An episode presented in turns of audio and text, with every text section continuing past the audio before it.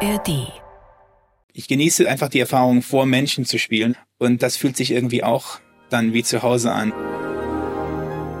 Die Stadt ist ständig in Bewegung und sieht so aus, als ob die alle was vorhaben und alle irgendwo hingehen und was zu tun haben. Und es hat mich irgendwie motiviert. Was so schön ist bei euch zum Beispiel, ist einfach, dass ihr euch immer Gedanken macht über die Phrasierung und wo die Musik hingeht. Ich kann natürlich keinem Geiger zuhören und nicht irgendwo äh, auch daran denken, wie ich es spielen würde. Das ist nicht möglich. Hallo zusammen, ich bin Anne Schönholz und ich bin Geigerin beim Sinfonieorchester des Bayerischen Rundfunks oder kurz einfach BRSO. In diesem Podcast der ARD Audiothek möchte ich euch unser Orchesterleben von allen Seiten zeigen. Hier erfahrt ihr, wie wir Musiker wirklich ticken und was bei uns alles auf und vor allem auch hinter der Bühne so los ist. Eigentlich machen mir fast alle Programme Spaß, die wir mit dem BRSO spielen und ich finde, man lernt wirklich immer was dazu. Aber ganz besonders freue ich mich, wenn wir Geigerinnen und Geiger als Solisten zu Gast haben. Und vor kurzem war es wieder soweit. Der Geiger Augustin Hadelich hat mit uns Konzerte gegeben. Ich finde, er ist einer der besten Geiger der Welt. Augustin ist Sohn deutscher Eltern, in Italien aufgewachsen und dann fürs Studium nach New York an die Juilliard School gegangen. In Amerika ist er dann quasi hängen geblieben, wobei er ja eigentlich ständig auf Reisen ist. Zu uns nach München hat er ein wirklich interessantes Werk mitgebracht, nämlich Djörg Ligetis Violinkonzert. Und ich bin mir sicher, wenn Ligeti gehört hätte, wie Augustin sein Konzert spielt, wäre er total begeistert gewesen. Das Stück ist nämlich höllisch schwer, wahnsinnig virtuos, sowohl für den Geiger als auch für das Orchester. Man muss manchmal extra unsauber spielen und es ist rhythmisch wirklich sehr, sehr kompliziert. Aber wie geht es eigentlich dem Solisten, der da vorne im Rampenlicht steht?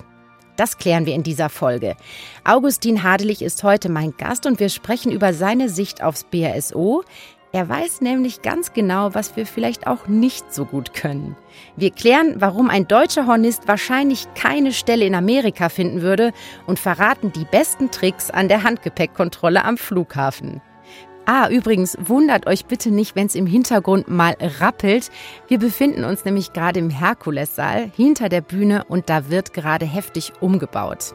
Viel Spaß euch beim Hören.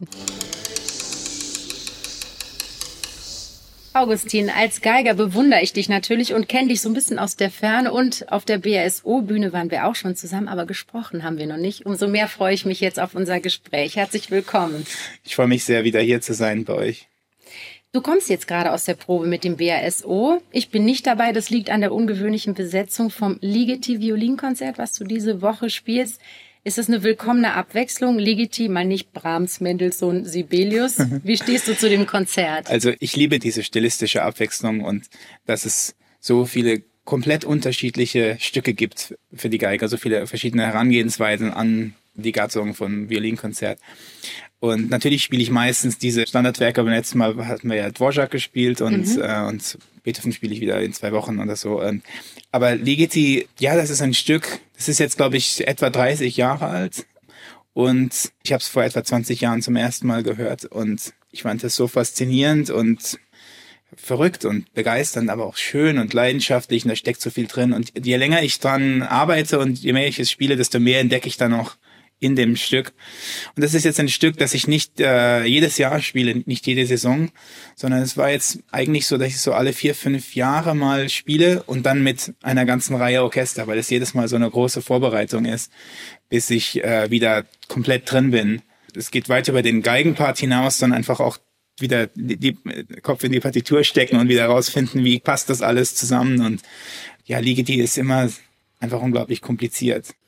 Über Repertoire sprechen wir gleich auch noch mehr. Ich freue mich, dass wir heute nämlich in der Folge mal unsere Welten einander gegenüberstellen. Deine ja. Solistenwelt, meiner Orchestermusikerin-Welt. Und ich bin sicher, obwohl wir dasselbe Instrument spielen, ist da sehr viel an Unterschiedliches in okay. unserem Leben. Wenn man uns vom Publikum aus sieht, wenn du vor dem BSO zum Beispiel stehst oder auch vor einem anderen Orchester, dann sehen die uns, glaube ich, schon als Einheit. Aber mal ganz ehrlich, wie viel Nähe hast du wirklich zu einem Orchester, mit dem du de facto jedes Mal immer nur ein paar Stunden verbringst?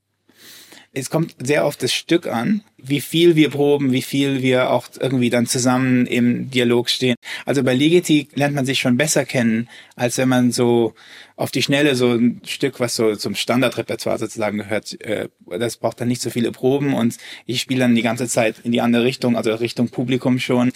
Während beim Ligeti habe ich die erste Probe erstmal in die Richtung vom Orchester gespielt, damit alle erstmal hören, so wie passt alles zusammen und man nennt sich dann schon besser kennen.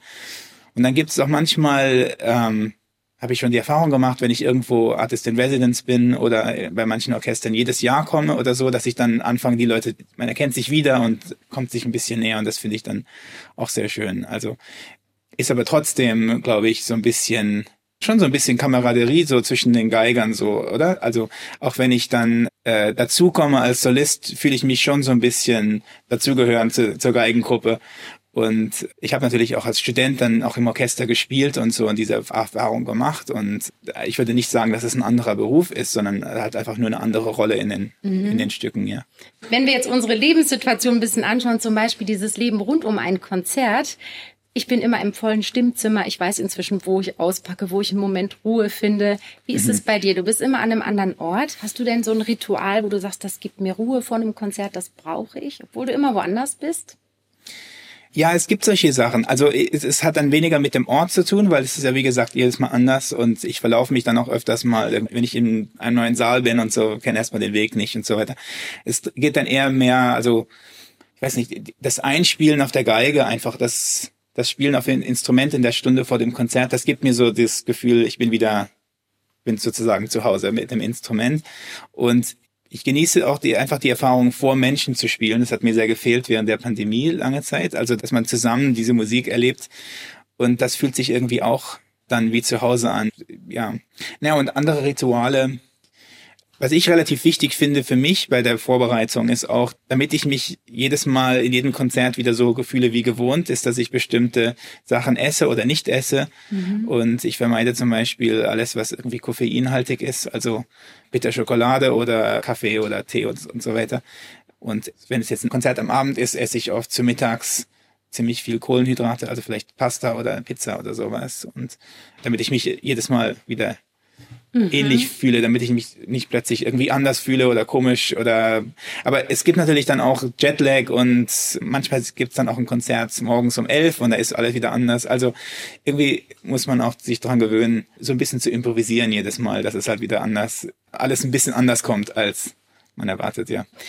Ähm, wie sieht's denn nach dem Konzert aus? Da liebe ich es ja immer, dass man noch mit Kolleginnen und Kollegen auch zusammensitzt. Wie sieht's bei dir aus? Setzt du dich manchmal mit Orchesterleuten zusammen oder was machst du normalerweise so nach einem Konzert? Ja, ich erinnere mich, dass ich äh, beim letzten Mal, als ich bei euch war, das ist jetzt schon eine Weile her, aber da bin ich essen gegangen mit ein paar Orchestermusikern und da gab es auch nach dem letzten Konzert noch eine Party irgendwie. Ich weiß nicht mehr zu welchem anders genau, aber irgendwie war das ganz schön nochmal so ein bisschen mhm.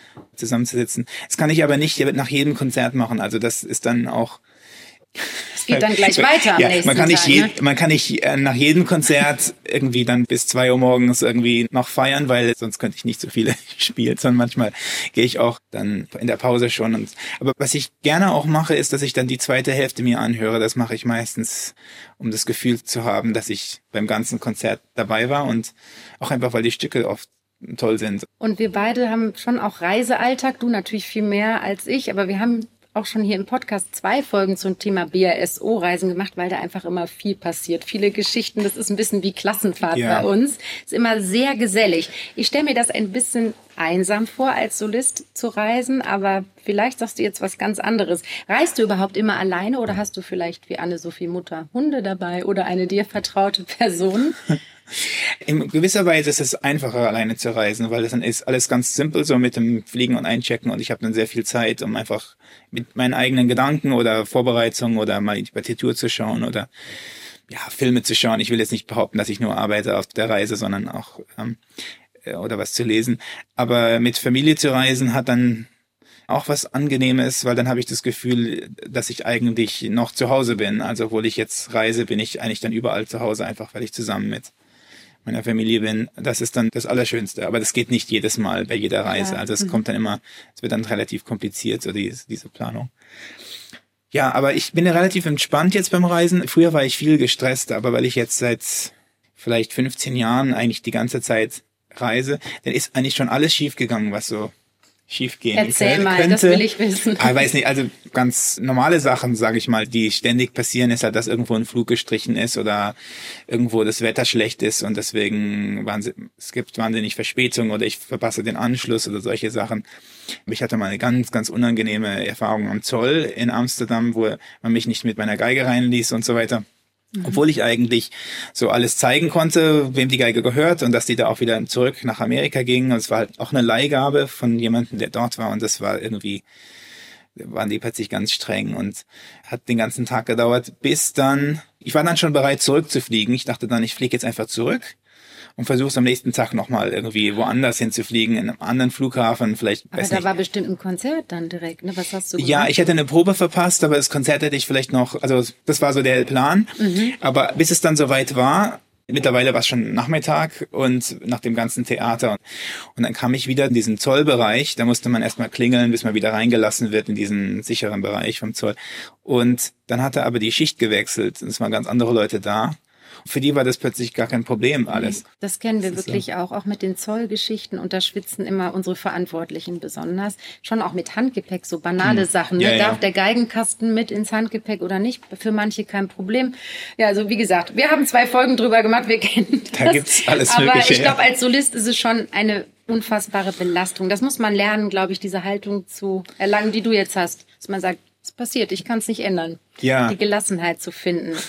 Es ist auch mit der Zeit, weil ich so viele Konzerte jetzt gespielt habe, fühlt sich das nicht mehr so an, dass das nächste Konzert so das so so wichtig ist. Ich kann es nicht, also dass man dass man so in Panik gerät mhm. oder so, sondern ich habe so ein bisschen jetzt die Haltung, falls es jetzt wirklich irgendwie absolut nicht geht, dann muss man es eben verschieben. Ja. Aber das musste man dann auch in der Pandemie natürlich nochmal lernen, so auch diese Gelassenheit. Es war dann, es war ein bisschen schwerer für mich, weil so viel abgesagt wurde. Aber mhm. es gibt auch manchmal eine Situation, wo es dann einfach nicht geht. Also ja. das hatte ich auch schon mal, also lange vor der Pandemie, dass irgendwo so ein großer ähm, äh, Sturm war, also Hurricane Sandy war das damals und ich lebte damals in New York und es war einfach nicht möglich irgendwie zu fliegen, weil die Flugha Flughafen war unter Wasser und so weiter und irgendwie stellte sich raus, einfach nicht möglich.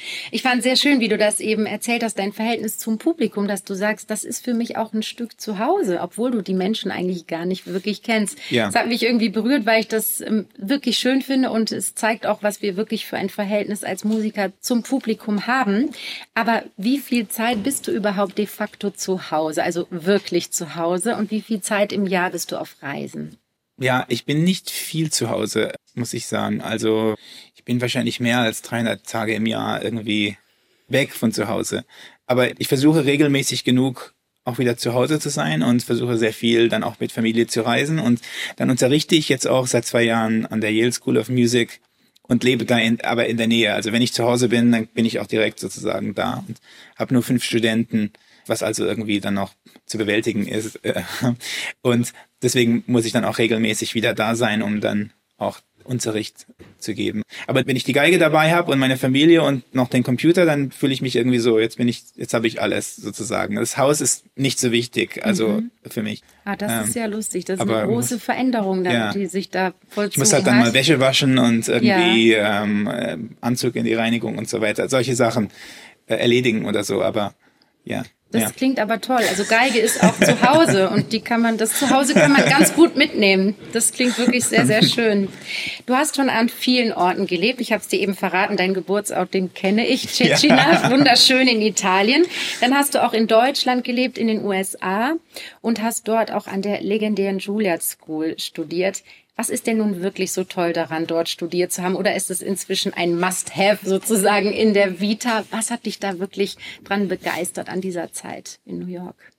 Ich wollte eigentlich in erster Linie nach New York, kannte aber auch andere Studenten an der Juilliard School, die hatte ich getroffen bei Festivals und es klang irgendwie so für mich, und ich hatte so den Eindruck, das wäre doch eigentlich der richtige Ort. Es war halt ein großer Wechsel. Ich war vorher eben in Italien aufgewachsen, habe auch mal ein Jahr in Berlin gelebt, aber das war irgendwie dann so ein Wechsel in die ganz große Stadt. Ich war dann umgeben eben von Leuten, da hatte ich so das Gefühl, dass die ein bisschen so waren wie ich eben. Ich habe mit Musikern dann zusammengelebt und das hatte ich vorher einfach noch nicht. Und ich wuchs eben auf so auf dem Land da in der Toskana, was sehr schön ist, aber da ist musikalisch nicht besonders viel los. Ich hatte natürlich viel Zeit um zu üben und ja, an der Musik zu arbeiten, aber irgendwie, was mir eigentlich fehlte, war so ein bisschen so diese Eindrücke, dass ich irgendwie alles aufsaugen kann und mit auch viel Kammermusik spielen kann mit anderen Musikern und so. Das habe ich dann alles in New York gemacht. Mhm. Die Schule an sich, ja, die hat diesen, diesen Namen natürlich, das hat so historische Gründe. Es gab wirklich eine Zeit, wo alle Geiger da mal hin wollten, um das dann mal irgendwo im Lebenslauf zu haben. Aber ich weiß nicht, ob das heutzutage noch so ist. Also heutzutage gibt es wirklich viele Musikhochschulen, wo man ja. studieren kann, die ziemlich renommiert sind. Und eigentlich geht's in erster Linie einfach darum, ob der Lehrer passt, irgendwie, ob das mhm. Verhältnis zum Lehrer gut funktioniert, ist natürlich das Wichtigste. Ja. Aber wie ist es jetzt heute mit New York? Du hast eben beschrieben, da war es auch so toll, dass du eben da ganz intensiv in die Musik eingestiegen bist, natürlich auch mit Musikern zusammen, Kammermusik gemacht hast, mit Musikern gelebt. Was fasziniert dich denn heute als klassischer Musiker an New York? Wo du aus dieser Studienzeit nur wirklich raus bist. Ja, ne, ich habe lange dort gelebt. Jetzt mhm. lebe ich eben in Connecticut, so 90 Minuten mhm. mit dem Auto weit weg. Aber ich war lange Zeit, also 16 Jahre lang in, New York. Und was ich toll fand an der Stadt ist, dass da, ich hatte das Gefühl, dass diese Stadt wirklich, hat mich irgendwie angespornt. Die, die Stadt ist ständig in Bewegung und ich sehe so viele Menschen, die irgendwie sieht so aus, als ob die alle was vorhaben und alle, alle irgendwo hingehen und was zu tun haben. Und es hat mich irgendwie motiviert. Und ich war auch dann mit eben mit vielen Musikern in Kontakt, die alle irgendwie versucht haben, alle möglichen Projekte auf die Beine zu stellen. Und das war irgendwie eine Motivation. Aber als Stadt ist auch eine, eine tolle Stadt. Da war unglaublich viel, viel los, also an Konzerten und Musicals und, und Parks und Museen und so weiter, was man da alles unternehmen kann. Nicht, dass ich jetzt ständig da irgendwie ähm, was unternommen hätte, aber es gab viele Gelegenheiten, wirklich interessante Dinge zu, zu tun. Und das ja, das fehlt mir jetzt ehrlich gesagt ein bisschen, wo ich jetzt nicht mehr in New York bin, mhm. sondern vielleicht nur einmal im Monat oder alle zwei Monate mal vorbeikomme kurz, um den Bogen zu behaaren zu lassen oder sowas. Und dann versuche ich irgendwie noch Freunde zu treffen, aber es fehlt mir ein bisschen jetzt die Zeit in New York. Ähm, aber fehlt dir nicht manchmal auch was an Italien, was du dort erlebt hast, oder an Deutschland ja. auch? Ich meine, du hast wirklich, bist ja in diese Länder auch eingetaucht, wo du da gelebt hast damals. Ja, also die Verbindung zu Deutschland, die bleibt immer, weil meine Eltern waren also Deutsche und es ist meine Muttersprache und irgendwie, ich komme jetzt auch heutzutage so oft nach Deutschland für Konzerte und meine Brüder leben in Deutschland und irgendwie die, die Verbindung ist sehr stark. Mhm. Italien, meine Mutter lebt noch in Italien und ich versuche eigentlich meistens ein, zwei Mal im Jahr wieder dorthin zu kommen und habe heutzutage tatsächlich etwas mehr Heimweh als früher. Also als ich zum ersten Mal wegzog, da habe ich nicht so dran, ich war einfach so froh, einfach mal in der großen Stadt zu sein und bin dann nur zurückgegangen, um meine Eltern zu sehen. Aber mittlerweile denke ich manchmal an die Olivenhaine und, und an die Landschaft und das ist irgendwie dann schon wichtig, immer mal wieder da vorbeizukommen. Aber nicht, meistens nicht für Konzerte. Das, kürzlich mhm. hatte ich mal eine Reihe von Rezitalen in Italien und es gibt ja keine solche Orchesterlandschaft in Italien wie in Deutschland. Das heißt, es gibt nicht so viele Orchester, mit denen man spielen kann und nicht so viele Veranstalter, wo man Konzerte geben kann. Und also meistens ist dann eher so ein privater Besuch oder Urlaub. Ich kenne Italien auch noch ein bisschen aus Kurszeiten. In Montepulciano mhm. habe ich Kurse gemacht und das war ein super Abend einmal, weil wir dann Weinprobe hatten. So, und ja. ehrlich gesagt, nach einer richtigen Probe, Weinprobe und am nächsten Morgen, man geht so beseelt, wenn man frisches Olivenöl am Abend gegessen hat. Ich finde ja, dass eine Umgebung sehr viel ausmacht, auch wenn man Musiker ist. Also ganz ehrlich, wir haben mhm. wirklich ich finde, so intensiv und mit so viel Lust und Spaß geprobt. Findest du nicht auch, dass so eine Umgebung für uns, das macht doch was mit uns? Ja, oder? aber wenn es zu schön ist, dann will man auch nicht proben, oder? Das habe ich auch schon manchmal erlebt. Also, mhm. also es ist manchmal besser, wenn man das Meer nicht sieht, so aus dem Fenster beim Proben ist die Sehnsucht ja. zu groß, die Geige in die Ecke zu schmeißen. Ich fand das spannend, was du gerade angesprochen hast, nämlich die Orchesterlandschaft, auch gerade in Italien. Wie sieht's aus? Würdest du mir empfehlen, wo ich jetzt in einem deutschen Orchester bin, Anne, du musst unbedingt noch mal das Leben als Orchestermusikerin in Italien kennenlernen oder vielleicht in den USA. Was meinst du? Wie ist die Orchesterwelt jeweils an diesen Orten? Italien kann ich ehrlich gesagt nicht so sagen. Ich weiß allerdings von, also von dem, was ich gehört habe, dass es für Orchestermusiker nicht so leicht ist in mhm. Italien, weil es bei den meisten Orchestern keine festen Verträge gibt und man so ein bisschen, immer so ein bisschen in Unsicherheit so schwebt und deswegen viele italienische Musiker dann irgendwann sich auch einen, einen Job suchen woanders in einem anderen mhm. Land. In England ehrlich gesagt auch, bei vielen mhm. Orchestern. Das ist auch dort ein Problem. In den USA gibt es diese Jobsicherheit. Ich würde jetzt nicht sagen, dass es dass die Unterschiede zwischen den deutschen und den amerikanischen Orchestern unbedingt so groß sind heutzutage. Es war ja früher mal vor 100 Jahren so, dass die Leute den Bogen komplett anders gehalten haben, irgendwie, je nachdem, wo man hinglief. Also das ist ja überhaupt nicht mehr so. Also. Das ist echt ein interessanter Punkt, den Augustin da anspricht und er ist auch super wichtig, nämlich dass sich Spieltechniken über die Ländergrenzen hinweg wirklich unterscheiden können. Ich habe da extra nochmal bei meinen Kollegen nachgehakt und es hat sich herausgestellt, die ein oder anderen Unterschiede gibt es wirklich immer noch, auch wenn sich heutzutage manches vielleicht angeglichen hat. Beispiel Kontrabass. Hier gibt es verschiedene Schulen, was die Bogentechnik angeht und die sind echt sehr verschieden. In Frankreich hält man nämlich den Bogen so wie einen überdimensionalen Cellobogen, also von oben gegriffen und in Deutschland hält man den Bogen hingegen von unten im sogenannten Untergriff. Für beide Griffe gibt es sogar spezielle Bögen und tatsächlich lernen manche Musiker sogar nochmal um, wenn sie wissen, dass sie sich für ein bestimmtes Orchester in dem ein oder anderen Land bewerben wollen. Ein anderes Beispiel ist das Horn. In Amerika sind die Hörner meist weiter mensuriert, also sie haben weitere Größenverhältnisse und es werden andere Mundstücke verwendet. Deswegen haben sie etwas mehr Kraft, als es so für die europäische Horntradition üblich ist. Und falls ihr schon mal was von einer speziellen Wiener Klangtradition gehört habt, das liegt daran, dass es in Wien auch nochmal feine Unterschiede gibt, was den Bau der Instrumente angeht. Manche Blasinstrumente haben eine engere Mensur und leichtere Rohrblätter und klingen deshalb auch heller. Das soweit zu den feinen technischen oder auch baulichen Unterschieden. Aber Augustin hat noch ein paar Beispiele, was die musikalische Herangehensweise von Orchestern in unterschiedlichen Ländern angeht. Was so schön ist bei euch zum Beispiel, ist einfach, dass ihr euch immer Gedanken macht über die Phrasierung und wo die Musik hingeht und mit Eigeninitiative da rangeht. Und in Amerika gibt es bei manchen Orchestern so mehr diese Tradition, dass man ganz genau spielt, was auf dem, auf den, in den Noten steht, also unglaublich präzise und dann mal sieht, was der Dirigent will. Also mhm. die machen dann schon alles auch mit, wenn der Dirigent das alles, aber sonst von selbst aus so, mhm. soll man lieber nichts machen. Es kommt dann drauf, sehr drauf an, wer dirigiert. Das kann dann doch unglaublich toll sein, aber sonst manchmal gibt es Situationen, da kommt dann irgendwie musikalisch nicht genug, weil die Leute von sich aus sich manchmal nicht trauen, da einfach mal auch mal mit Probato irgendwie zu spielen oder das kann man nicht ganz unbedingt allgemein sagen, weil es gibt auch Orchester in, in Amerika, die mit diesem Einsatz spielen, also Philadelphia zum Beispiel, oder die ein bestimmt eine best ganz besondere Ästhetik haben und also es gibt da auch Unterschiede.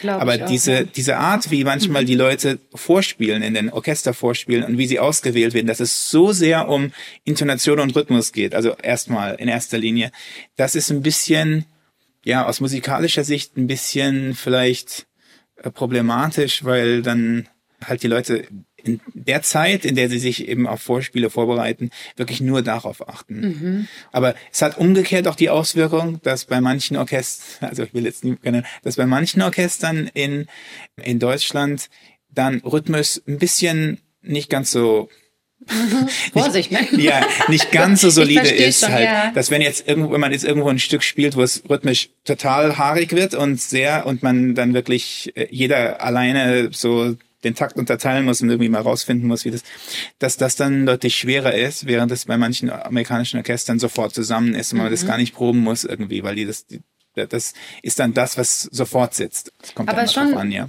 paar prinzipielle Unterschiede in der Herangehensweise, scheinbar auch in der Ausbildung, dass man vielleicht sehr ja technisch, sagt man ja bei uns so blöd, äh, ja. rangeht und bei uns vielleicht ein bisschen andere Aspekte im, Haupt, im Hauptfokus stehen. Ja. Ist sehr spannend in jedem Fall. Ich fand auch lustig, wir hatten auch neulich Daniel Harding hier im Gespräch und der mhm. beginnt da jetzt als Chefdirigent in Rom und er hat gesagt, Anne, nenn es klischeemäßig, aber es ist wirklich so. Die Italiener spielen so temperamentvoll, genau wie man sich das vorstellt und ich liebe das an meinem römischen Orchester. Sie gehen so aus sich heraus mit, sind voller jugendlicher Elan.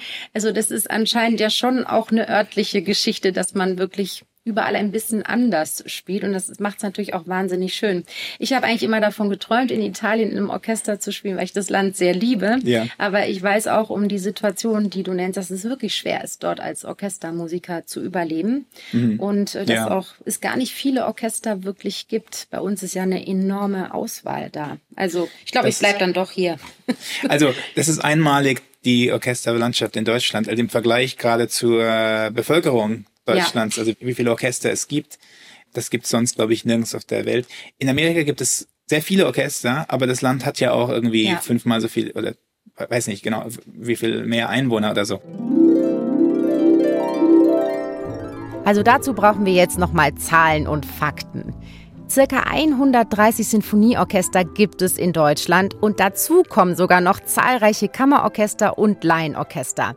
Damit gehört Deutschland eben zu den Ländern mit der höchsten Orchesterdichte und das liegt in der Geschichte Deutschlands begründet. Im 17. und 18. Jahrhundert war Deutschland in sehr viele kleine Fürstentümer zersplittert, mit jeweils eigenen Höfen, die natürlich bespaßt werden wollten. Diese Hoforchester haben sich zum Teil bis heute gehalten und deswegen gibt es nach wie vor auch in kleineren Städten wie Meiningen oder Baden-Baden oder auch Coburg Theater und Orchester. Aber leider ist diese Vielfalt wirklich bedroht. Orchester werden immer wieder fusioniert. Und ein ganz bekanntes Beispiel ist das SWR Sinfonieorchester, das aus der Zusammenlegung des SWR Sinfonieorchesters Baden-Baden und Freiburg und dem Radiosinfonieorchester Stuttgart des SWR hervorgegangen ist. Aber obwohl wir in Krisenzeiten leben und der Spardruck wirklich immer größer wird, hoffe ich so sehr, dass diese Vielfalt und die Dichte an Orchestern in Deutschland noch lange, lange bestehen bleibt. Lass uns doch ein kleines Spiel spielen, okay, wenn du dabei bist. Das ist hier schon Tradition. Ja. Und dabei geht es eben um die drei Länder, in denen du bereits gelebt hast. Ich finde das nämlich sehr spannend. Okay. Ich werde dir einfach ein paar Situationen schildern und du musst dann wählen, in welchem Land du diese Situation noch am ehesten gerne erlebt hättest. Ich hoffe, du bist dabei. Okay, mal sehen. Ja. Also, wir spielen hier auch ein bisschen mit Länderklischees, aber mal sehen. Also, Situation Nummer eins. Du gibst dein Debüt bei einem großen Orchester und die erste gemeinsame Probe steht an. Doch es gibt ein Problem. Dein Zug hat Verspätung und es ist klar, du kommst mindestens 30 Minuten zu spät zur Probe. Hatten wir eben schon. Wo würdest du diese Situation bevorzugt erleben? In Deutschland, Italien oder in den USA? Naja, äh, am, am unkompliziertesten wäre es vielleicht in Italien noch, würde ich denken, oder? Weil da kommen Aber, alle zu spät zur Probe, oder? ich will jetzt nicht, äh, nee, würde ich jetzt nicht so, so sagen, aber nee, aber ich glaube, da, da ist dann schon, wenn es erstmal losgeht, dann die Probe und so, und dann vergisst man das einfach, dann was, ja, okay, jetzt machen wir Musik, Aha. dass es dann nicht noch so in Erinnerung bleibt. Ähm, in den USA wäre es vielleicht am schlechtesten, weil die Probezeit meistens ziemlich begrenzt ist. Und wenn man dann eine halbe Stunde zu spät kommt, mhm. kann es vorkommen, dass man erstmal dann einfach nicht genug Zeit hat dann fürs Stück und so. Und, und in Deutschland? Ich glaube, irgendwie, also es kommt darauf an, ob man eine gute Ausrede hat. Also wenn es einen guten Grund gibt irgendwie, es gibt ja Leute, die kommen immer zu spät, eine halbe Stunde, ähm, dann vielleicht mhm. sind die Leute schon mehr sauer, ja. Ja? ja. Okay. Italien hat Pluspunkte da. Das sehr schön. Kommen wir mal zu einer anderen Situation. Vor dem Konzert spielst du noch ein paar heikle Passagen zu Hause durch. Ja. Das dürfen auch Sachen sein, die vielleicht ein bisschen nervig klingen. Und nach ein paar Minuten klopft ein wütender Nachbar an deine Tür. Aufhören, das stört, Ruhe bitte. Wo wäre diese Situation eventuell am leichtesten handelbar? In Deutschland, Italien oder in den USA? Ich glaube, das passiert wirklich nur in Deutschland. Dass, dass sich die Leute, dass sich, dass die Leute wirklich so gleich die Polizei rufen, nur weil man äh, zur falschen Zeit oder am Wochenende Geige übt. Also sowas. Also in New York ist schon passiert, dass ein Nachbar geklopft hat, aber das war, weil ich um ein Uhr morgens irgendwie noch irgendwas gespielt hatte, so mit Dämpfer oder so. Man bespricht es dann aber irgendwie so, der muss jetzt eine Mittagspause machen, dann sage ich, dann übe ich später noch oder sowas. Aber das ist gleich so, nein, gehört sich doch nicht. Also das, Blamabel das ist was, für das ist was Deutsches, glaube ich, ja. okay, ist ja lustig. Okay. Hm, niederschmetternd, aber vermutlich wahr. Dritte Situation. Schock, Moment, deine wirklich wertvolle Geige wurde geklaut. Du bist völlig aufgelöst und meldest natürlich den Diebstahl bei der Polizei. Wo gibt es deiner Meinung nach am meisten Hoffnung auf effektive Hilfe? In den USA, in Italien oder in Deutschland? Die Situation hatte ich jetzt zum, zum Glück, Glück, zum Glück noch das nicht. So also ja. weiß nicht. Ich glaube eher nicht in Italien, würde ich jetzt sagen. also es ist ja so ein schönes Land und ich bin da auch irgendwie zu Hause, aber so nicht, dass ich jetzt in Schwierigkeiten komme oder jemanden beleidige oder sowas. Nein, ich glaube, wir haben das also auch schon. In den USA, also es gibt da kommt es dann immer drauf an, also wer sich dem Fall annimmt. So, mhm, also ich glaube, wenn ja. wenn sich wenn man irgendwie das FBI einschaltet und so weiter und die können dann, glaube ich, auch ganz gut. Da gab es kürzlich auch einen Fall, wo dem Konzertmeister vom Milwaukee Symphony die Stradivari geklaut wurde, ganz gezielt. Die haben den mit so einem Taser dann angegriffen und die Geige geklaut.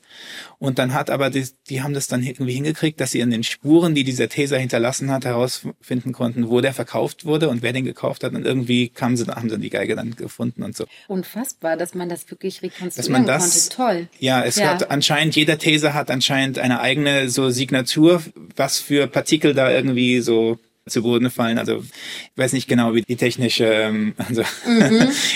wie das Klingt alles funktioniert. Ja.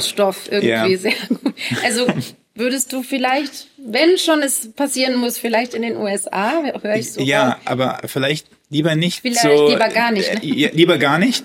Ja, würde ich sagen, lieber gar nicht. Okay. Schauen wir noch auf eine letzte Situation. Nach einem Konzert lädt dich der Veranstalter auf eine Party mit einem landestypischen Fünf-Gänge-Menü ein. Ja. Wo freust du dich auf dieses Menü am meisten? In Deutschland, Italien oder in den USA? Da würde ich jetzt Italien sagen. Also das ist ja absolut. Ich glaube, das würde wahrscheinlich jetzt jeder Würde wahrscheinlich jeder so sagen, aber bei mir ist aber, ganz klar, ja, muss ich gar nicht. Ja, ja. Also du hast relativ ausgeglichen geantwortet mit deiner Länderauswahl, aber Italien hast du zweimal genannt. Vielleicht ist doch irgendwo noch deine Heimat da ganz tief verwurzelt. Wir haben natürlich auch sehr hier mit Klischees und besonderen Situationen gespielt. Wie kommen wir noch zum Austausch unter Musikern? Das finde ich nämlich auch spannend, denn du weißt ja, dass wir Orchestermusiker auch immer mal in anderen Orchestern Aushilfe spielen mhm. und dadurch lernen wir die ja wirklich auch von innen heraus kennen. Wie ist denn das mit Solisten untereinander? Wie gut kennt ihr euch eigentlich? Du hast schon gesagt, ihr macht auch Kammermusik, aber wie oft passiert das und hast du da wirklich auch Freunde unter Solistinnen und Solisten? Ja, eigentlich ja, ist das Verhältnis zwischen Solisten heutzutage relativ freundlich und also nicht so, was man da manchmal liest für Geschichten so aus der Vergangenheit vor 100 Jahren, wie die sich alles immer so ein bisschen so angefeindet haben und so weiter. Das gibt's eigentlich heutzutage nicht. Und mit manchen verstehe ich mich sehr gut. Also zum Beispiel mit Julia Fischer, die kenne ich sehr gut und wir haben auch schon manchmal Kammermusik zusammengespielt. Oder James Ennis in den USA, wir haben viel Kammermusik zusammengespielt. Also, aber man läuft sich nicht unbedingt so oft so über den Weg, weil man ja nicht zusammen am gleichen Ort ist. Ja. Aber es kann dann mal vorkommen, dass ich in, in Julias Konzert gehe oder andersrum oder, oder eben, wenn man sich eben für Kammermusik trifft, das ist dann so eher, ich glaube, Dirigenten treffen sich viel seltener. Meinst dass sich, dass sich zwei Dirigenten begegnen, ist schon so ein bisschen unwahrscheinlicher als zwei mhm. Geiger. Das irgendwie die hat können man ja auch nicht zusammen dirigieren. Genau, ne? das ist eben die, die Sache. So ja, ja, ja. Ah, okay, aber du, ihr ruft euch nicht mal so und zwischendrin an und dass es so richtige Freundschaften sind. Dafür sieht man sich nicht oft genug wahrscheinlich. Ja, ne? also nicht ständig, aber manchmal, ja, per SMS, dass man über irgendwas redet. Also zum Beispiel, kannst du mir mal die Noten schicken zu dem Stück mhm. oder sowas. Oder eben, wenn man irgendwie was Konkretes plant, man will gerne mal wieder zusammen spielen.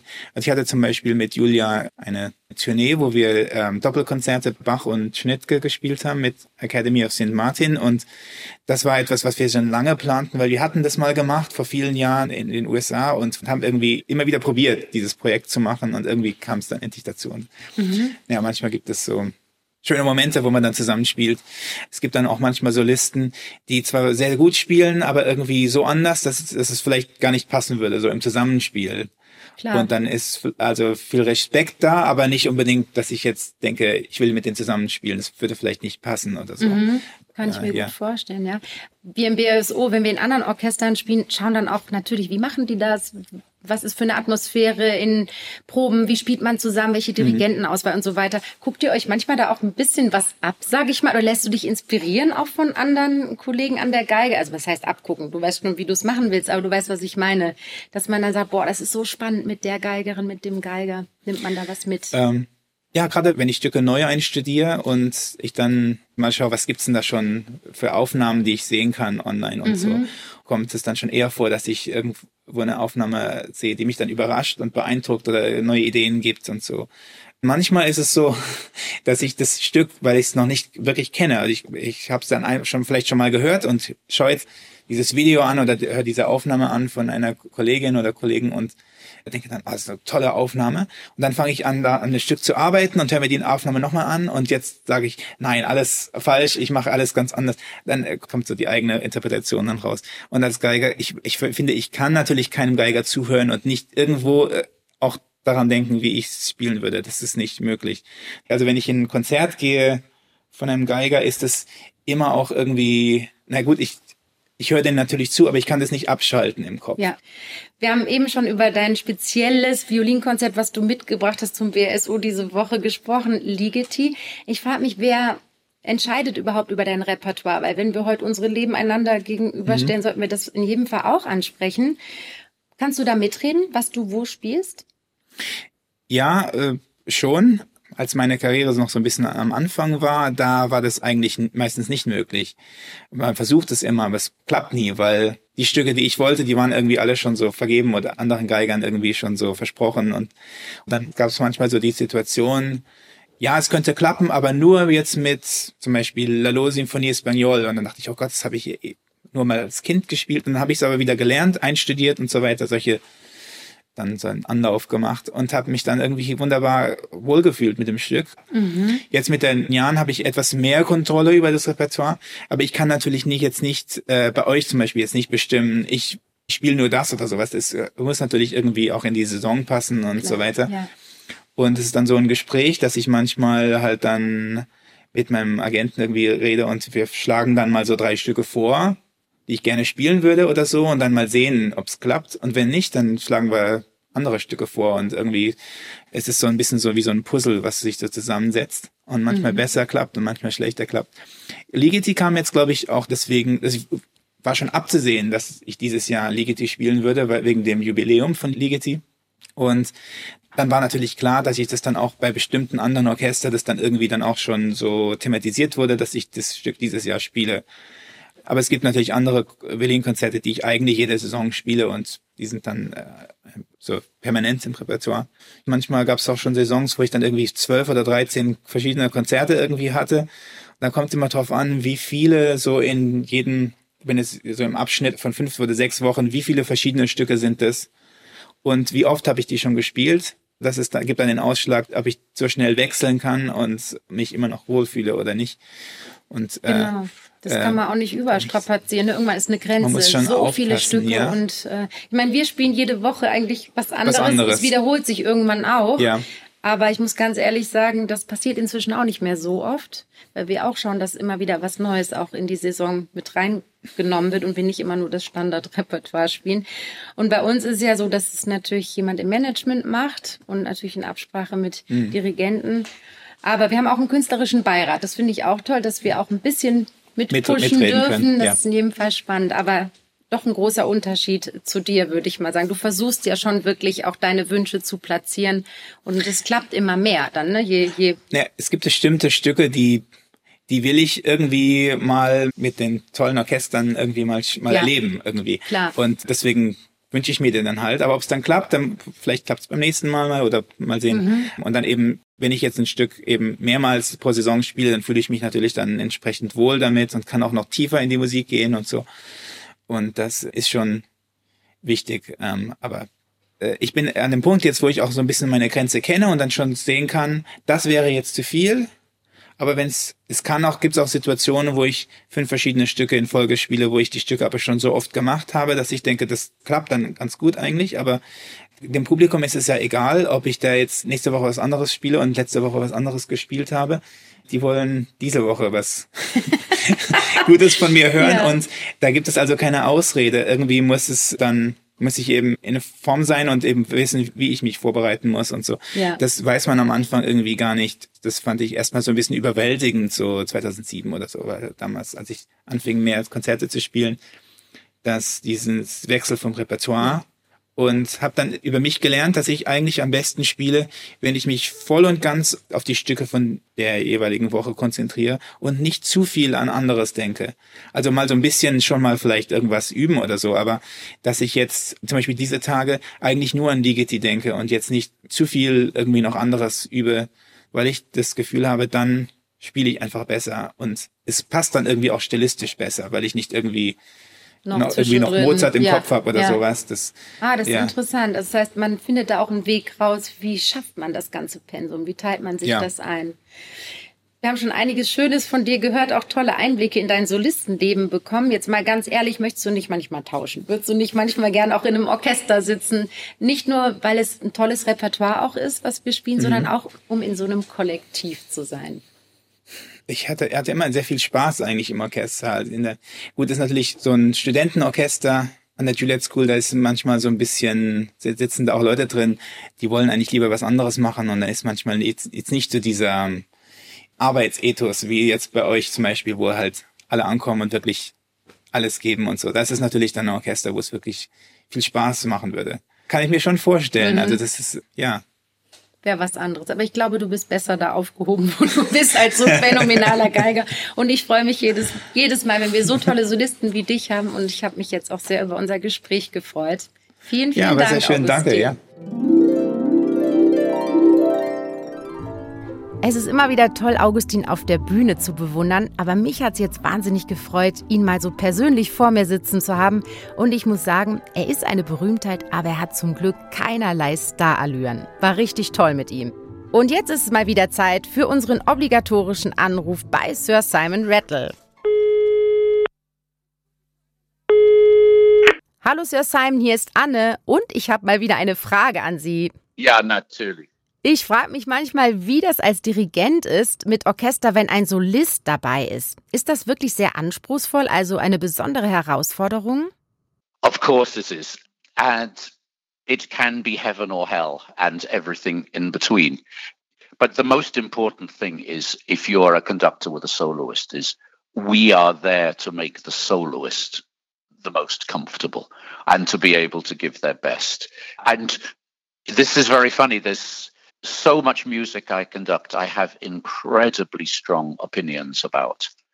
But the big concertos, I must not have too strong an opinion because I must be able to change. Uh, and I must be able to make what it is the soloist wants. But there are some pieces I must say, I, I played the Strauss oboe concerto so much with Heinz Holliger in my 20s and 30s. And I find if I play this wonderful piece today, I immediately kind of twitch into Heinz's interpretation. And sometimes I have to be really careful that I don't try to force the oboist to do what I'm so used to. Ja, da ist der Dirigent quasi der Diener des Solisten oder der Solistin und versucht alles zu tun, damit man sich da als Solist wohlfühlt. Das habe ich mir schon gedacht, aber was ich interessant finde, Sir Simon, ist, dass man in dem Fall dann als Dirigent möglichst auch eine nicht zu starke Meinung vom Stück haben sollte, damit man eben offen ist, die Interpretation des Solisten aufzunehmen. Das fand ich wirklich interessant. Spannend ist natürlich auch, dass wenn man ganz oft mit einem Solisten zusammengearbeitet hat, sich dann wiederum auch eine Interpretation so festbrennt, dass man beim nächsten Solisten aufpassen muss, ihm die nicht überzustülpen. Vielen, vielen Dank, Sir Simon. Und ich werde mich natürlich wieder melden, das wissen Sie. Thank you.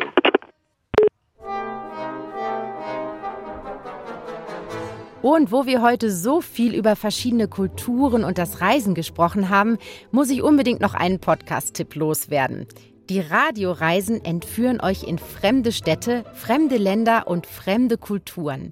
Dafür müsst ihr nicht ins Flugzeug steigen, dafür reichen einfach eure zwei Ohren. Es gibt Folgen über Augustins neue Heimat Amerika, aber auch über seine alte Heimat, nämlich Italien. Hört doch gerne mal rein. Radioreisen in der ARD Audiothek. Wenn ihr Fragen, Themenvorschläge oder auch Feedback zu unserem Orchester-Podcast Schönholz habt, dann schreibt mir einfach über Instagram oder Facebook. BRSO in die Suche eingeben und dann findet ihr uns. Und wenn euch der Podcast gut gefällt, abonniert ihn doch gerne, erzählt davon euren Freunden, Freundinnen und Bekannten und lasst mir gerne eine gute Bewertung da. Das wäre fantastisch. Dann macht's gut und bis zum nächsten Mal. Eure Anne Schönholz.